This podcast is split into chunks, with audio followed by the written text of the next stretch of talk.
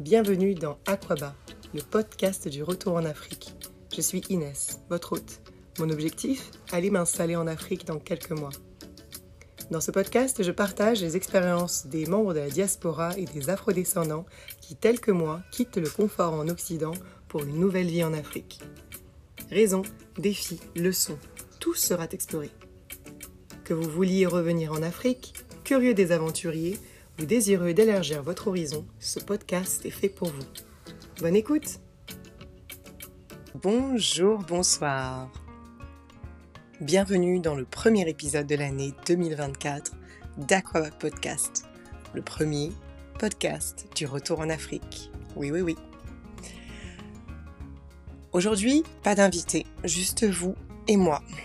Nous sommes euh, à la salle de sport ou en plein footing dehors en chemin pour le travail, dans la voiture ou dans les transports, dans votre salon. On fait le ménage ensemble. Bref, je vous accompagne pendant ces prochaines minutes. Je suis ravie de vous retrouver et euh, je tiens à vous adresser tout d'abord mes meilleurs voeux de santé, de bonheur et de réussite pour cette nouvelle année. Que cette nouvelle année soit l'année du passage à l'action. Pour moi, le maître mot sera la discipline. Quand je dis discipline, c'est vraiment être constante dans mes actions, dans mes pensées, dans, tout. Être constante. J'ai entendu parler du principe du progrès, the process principle. Vous pouvez le googler si vous voulez vraiment tous les détails. Mais euh, moi je crois dur comme fer qu'une fois que je suis plus constante dans un domaine ou une tâche, aussi petite qu'elle soit, hein, ça a un effet vraiment de ricochet et ça affecte euh, d'autres domaines dans ma vie. Donc passez à l'action. Vous verrez, aussi euh, petite que cette action soit, elle vous motivera pour la suite. Je tenais aussi à vous remercier. Merci, merci infiniment pour vos écoutes assidues et votre soutien au cours de ces quatre premiers mois de podcast. Vos partages, vos feedbacks et vos encouragements ont été une réelle source de motivation. N'imaginez même pas. D'ailleurs, euh, comme les statistiques, analyse de data, tout ça, tout ça, c'est mon métier. J'ai bien sûr scruté la data de mon propre podcast. Et euh, voici donc un petit sommaire. Vous êtes 25% à écouter le podcast en cliquant sur un lien WhatsApp et 15% venant directement d'Instagram. Alors euh, mettez pause mettez pause au podcast, partagez au moins à une personne susceptible d'être intéressée et ou inspirée par nos échanges avec ces personnes qui ont osé le retour en Afrique. Ce qui m'a le plus agréablement surpris, c'est que l'Aquabo Podcast fait partie du top 10 des podcasts de plus de 100 personnes. Et c'est le numéro 1 podcast d'un tiers de ces personnes. Ça m'a vraiment, vraiment bouché un coin, je vous assure. Grâce à vous, le podcast a voyagé à travers le monde entier.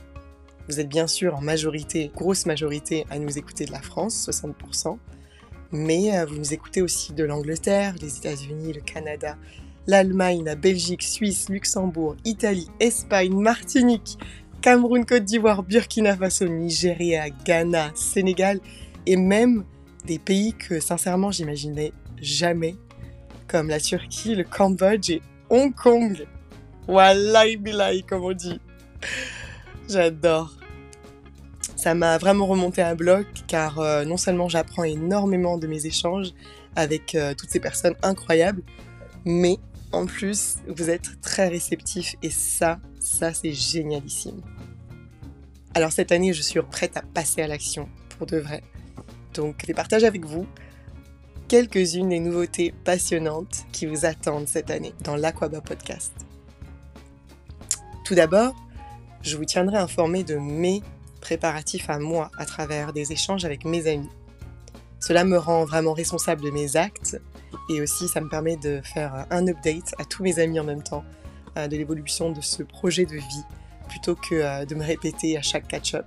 Et allez filles, vous vous reconnaîtrez je vous amènerai aussi avec moi lors de mon prochain voyage de repérage. Je vous en ai souvent parlé sur les réseaux.